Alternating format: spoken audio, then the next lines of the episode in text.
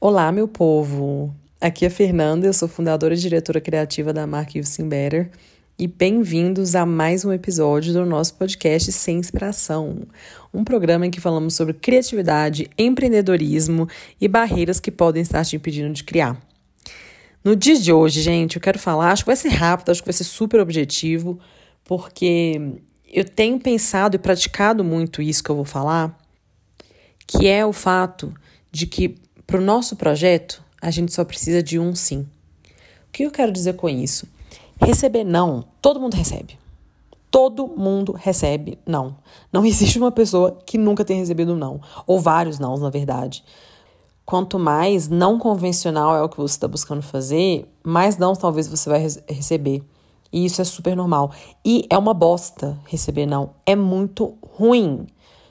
É ruim. Sabe, eu acho que a gente fala, ah, mas aí toma um não, depois levanta a cabeça e vamos com tudo. Eu sou muito essa pessoa, eu tento ter essa atitude, mas eu acho que é muito cruel às vezes a gente pensar dessa forma, porque o não dói sim. E o não, eu vejo ele não só como um não explícito, né, de alguém falar assim, pô, não, não vou te dar essa chance, não é você, não é agora. Não só o uso da palavra não em si, mas também, por exemplo, quando você está idealizando o seu projeto e depois quando você coloca ele no ar e você executa, são duas coisas completamente diferentes. E pode ser que na prática esteja indo de uma forma muito diferente do que você pensou. E essa diferença em si só é um não. É uma frustração, querendo ou não, né? Que você fala, poxa, eu pensava que ia ser assim, tá sendo assado. E você tem que ali é, trabalhar, se dedicar para as coisas irem caminhando para o sim. Mas quando eu penso que eu só preciso de um sim, isso me dá uma esperança, porque eu vejo que eu tomar um não, dois nãos, mil nãos, não importa. No fim das contas, eu não vou precisar de mil sims, eu vou precisar de um. Um sim que vai abrir portas, que abre é, novas oportunidades.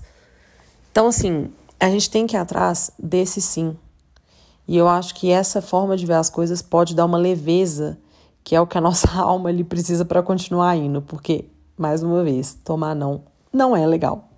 Além disso, uma outra prática que tem me ajudado muito a tirar um pouco dessa ansiedade, que é de já ter o resultado ali de cara, na hora, no momento que a gente quer, é me lembrar que cada dia que eu acordo, eu tô um passo mais próximo de onde eu quero estar. Tá. Isso é muito importante, porque a gente passa os dias e você que empreende deve saber que tem dia que dá tudo errado, tem dia que nada vai de acordo com o planejado, tem dia que você não sabe como você vai resolver, tem dia que é assim, né? A vida é assim no geral, não é só quem empreende, mas pra gente que tem um projeto, isso tá na pele todos os dias.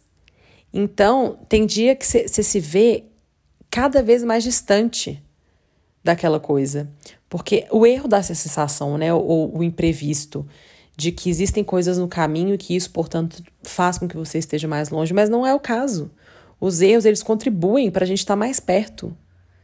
E com todo mundo acontece isso, a jornada de todo mundo é cheia de, de erro, de imprevisto, enfim. Então, todo dia eu, eu acordo e eu falo para mim mesma: hoje eu estou um passo mais próximo de chegar onde eu quero. E é assim. Mesmo que aquele dia me dê pouco, eu faça pouco, no longo prazo eu sei que ele está se somando e que isso, no total, chega no resultado que eu quero. Quando eu falo assim, gente, principalmente quando eu falo, ah, tô um passo mais próximo de, de onde eu quero chegar, eu acho um pouco delicado, tá? Eu vou explicar por quê e vai ter um outro podcast falando sobre isso. Uma das coisas que eu acho mais difíceis nessa jornada é aproveitar o processo. E o processo é maravilhoso, o processo é incrível, o processo é onde acontece tudo. Eu estava vendo ontem um vídeo do Anthony Hopkins que ele fala que parece que a gente está a vida toda buscando o espetáculo e que no meio do caminho a gente está só ensaiando. Está ensaiando, ensaiando, ensaiando em prol do espetáculo. Se não me engano, essas foram as palavras que ele usou, mas é bem nessa linha, a mensagem é essa. Sendo que a vida já é o espetáculo, o processo já é o espetáculo.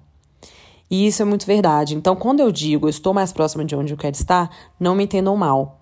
Eu também vivo pela filosofia que é: eu estou feliz onde eu estou. Eu estou feliz. Eu tenho o que eu preciso. Só que a gente pode estar feliz e ainda não estar satisfeito. Tá tudo certo. Satisfeito no sentido de eu ainda quero buscar um outro passo, eu ainda quero buscar um outro caminho. Tudo bem. Contanto que a gente consiga enxergar o que a gente tem, onde a gente está e o valor disso. Então, é um mix aí de coisas. Eu queria só fazer esse disclaimer porque eu não quero que você saia daqui com a sensação de que, poxa, não, foco total no resultado e a vida, o mundo, o, o, as coisas boas estão só no resultado, porque não é o caso, tá? Essa é só uma dica mais prática para a gente conseguir caminhar rumo aos nossos objetivos. Mas eu acho que a mensagem final aqui é essa: é você tratar isso com mais leveza, entendendo que você só precisa de um sim, então que os nãos que você toma, a gente pode sim ressignificá-los, por mais que eles sejam ruins, por mais que eles sejam péssimos e que a gente tenha o direito de ficar chateado.